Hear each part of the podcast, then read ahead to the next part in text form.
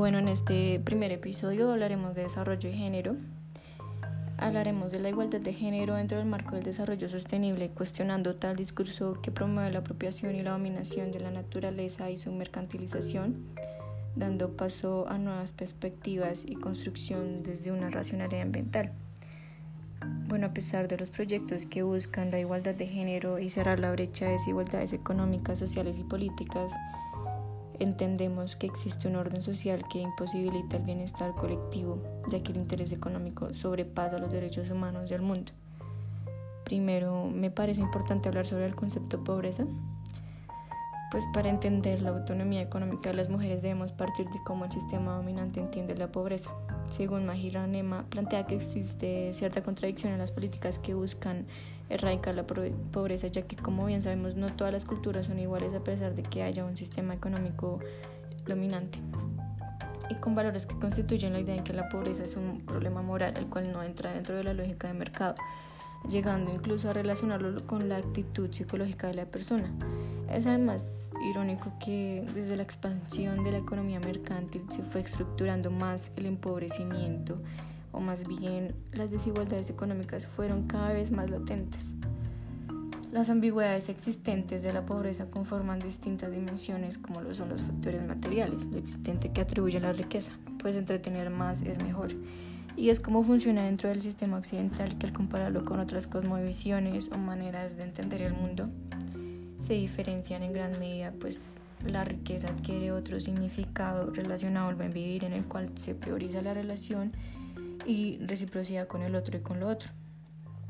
Em, es claro que los intentos por erradicar las desigualdades sociales son simplemente el reflejo de la autoridad burocrática donde se entienden ciertas necesidades de cierta población privilegiada.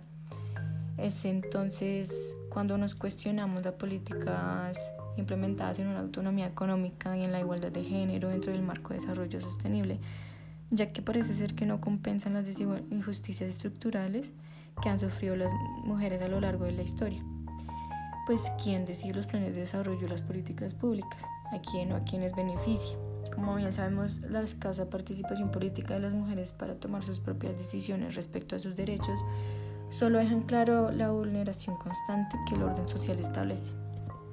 Además, no es solo hablar del sistema hipercapitalista, palabras Boaventura de sus santos, sino también cuestionarnos estas estrategias de desarrollo dentro de un contexto histórico local y no global. Pues bien sabemos que en Colombia no solo existe el problema de la pobreza, sino también de la injusticia social y el tema de la reparación de las víctimas en el conflicto armado.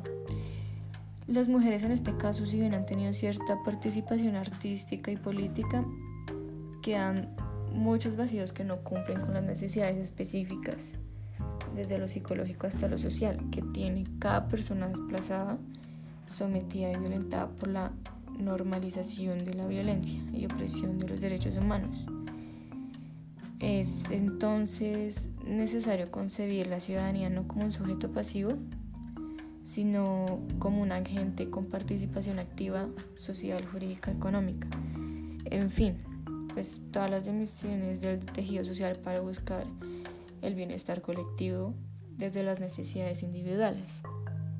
Y bueno, quédense porque el próximo episodio hablaremos de desarrollo y pandemia dentro de la coyuntura actual que estamos viviendo. Esto que tendrá que ver con el género y las dinámicas económicas, ya lo veremos. Bueno, bienvenidas y bienvenidos a este episodio 2 sobre desarrollo y pandemia. Aquel día cuando la vida social cambió, nos hizo cuestionar muchas cosas sobre el funcionamiento económico del orden social. Es un momento donde se visibilizan las desigualdades, la vulneración de los derechos, la precarización de algunas comunidades vulnerables. La pandemia a global no quiere decir que afecte de la misma forma, es decir, no es lo mismo cómo se desarrollan las políticas públicas en un país subdesarrollado que en un país desarrollado. Sin embargo, es una pandemia que nos permite repensar nuestras prácticas de desarrollo occidental que consisten en la explotación exagerada de los recursos. Y nos hace pensar que estamos inmersos en un sistema que sobrepone los intereses económicos sobre la vida misma. Y pues como bien sabemos, por ejemplo, en Estados Unidos no se declaró cuarentena, sino que las personas buscaron por sus propios medios aislarse y encontrar alternativas de trabajo. ¿Qué pasa luego? Las noticias en todo el mundo encabezan el título de El temor al coronavirus de China provoca la mayor caída de las bolsas mundiales en 2020. Es notable el impacto socioeconómico de las grandes empresas, por lo que la relación de desarrollo y pandemia suele ser negativa. La crisis de la pandemia nos ha evidenciado claramente la, la, fragilidad de la globalización y la homogeneización y la fragilidad misma de la vida del ser humano, dando como resultado distintos actos de solidaridad y tal vez en la perspectiva más positiva ha generado una gran reconstrucción en el tejido social para buscar nuevas y diferentes alternativas de bienestar. Siguiendo los planteamientos de Boaventura de Osuso Santos, la pandemia actual solo empeora una situación de crisis a la que ha sido sometida la población mundial en un contexto en que el capitalismo neoliberal ha incapacitado al Estado para responder a emergencias, pues que abarque toda la población desde lo local hasta lo global. En una situación de crisis hay muchas cosas en juego que no solo debilitan un sistema económico, sino también el buen vivir de las personas.